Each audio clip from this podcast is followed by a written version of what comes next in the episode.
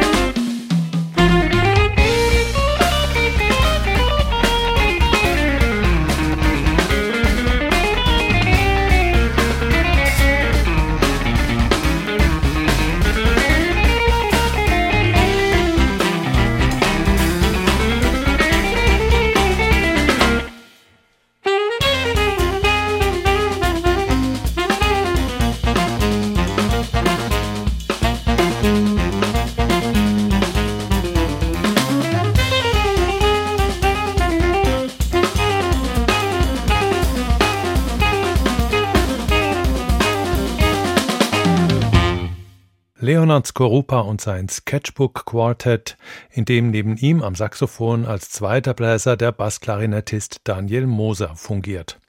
Solistisch geglänzt im eben gehörten Stück haben allerdings Gitarrist Andy Tausch und Schlagzeuger Hubert Bründelmeier. Eine ungewöhnliche Besetzung, aber andererseits ist für Skorupa ohnehin das Ausgefallene eher die Regel. Kekova heißt sein aktuelles Album, in dessen Titelstück auch ein Kinderchor zum Einsatz kommt. Den hören wir jetzt aber nicht, sondern stattdessen ein Stück namens A Lot of Much by Little.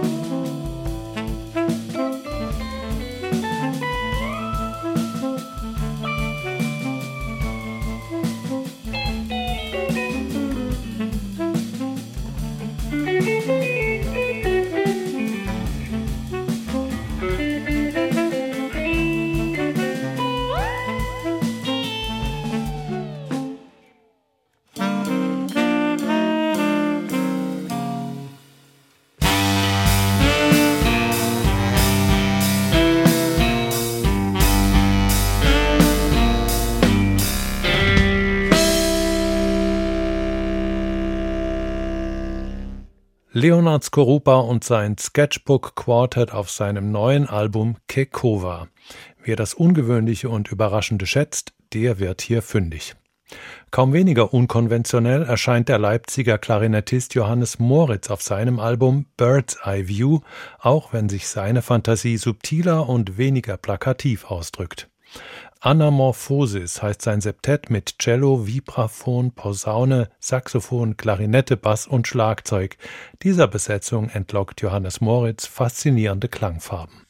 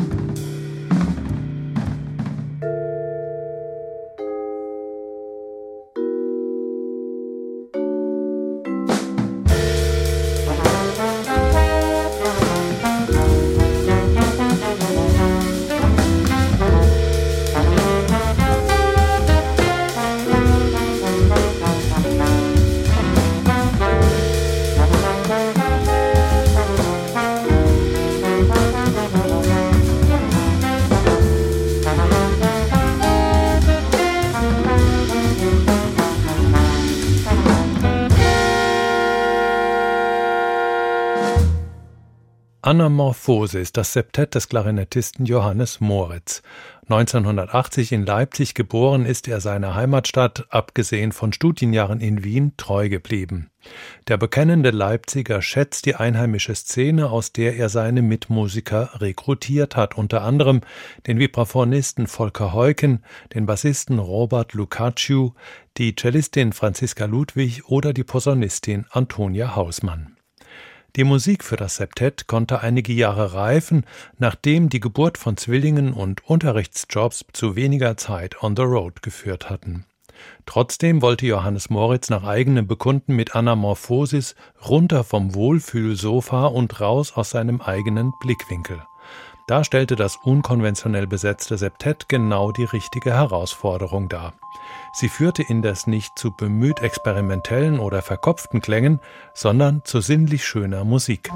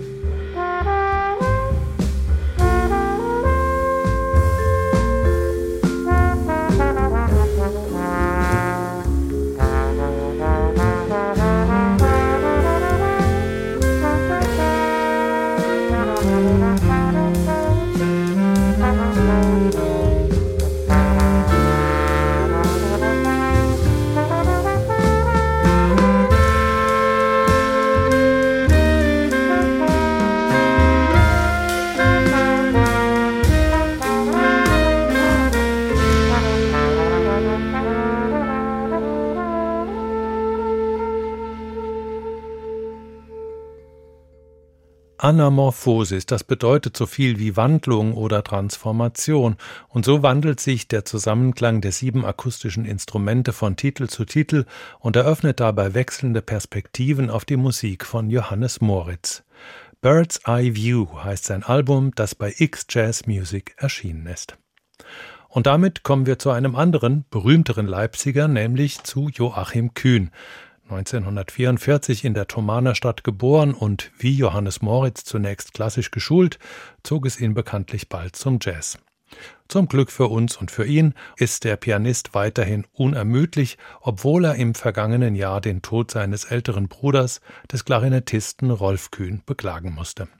Ihm widmet er auf dem aktuellen Album auch die Zugabe, denn es handelt sich um ein Live-Album, realisiert und erschienen als 14. Ausgabe von Jazz at Berlin Philharmonic, einer Reihe, die Sigi Loch für sein Münchner Act-Label aus der Taufe gehoben hat.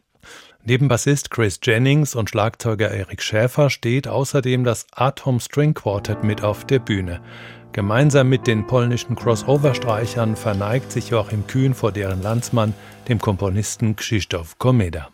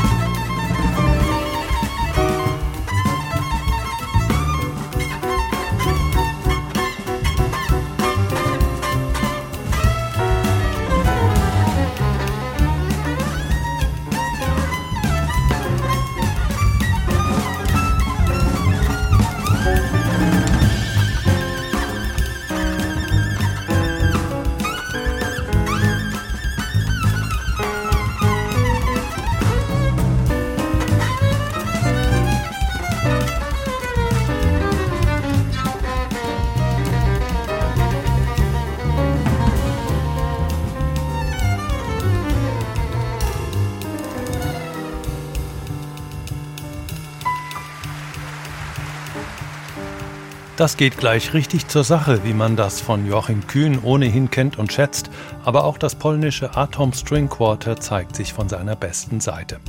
Komeda heißt ihr gemeinsames Album. Diese Ausgabe von Jazz Now steht wie immer 30 Tage in der ARD Audiothek und auf HR2 Kultur zum Nachhören bereit. Danke, dass Sie dabei waren, sagt Jürgen Schwab.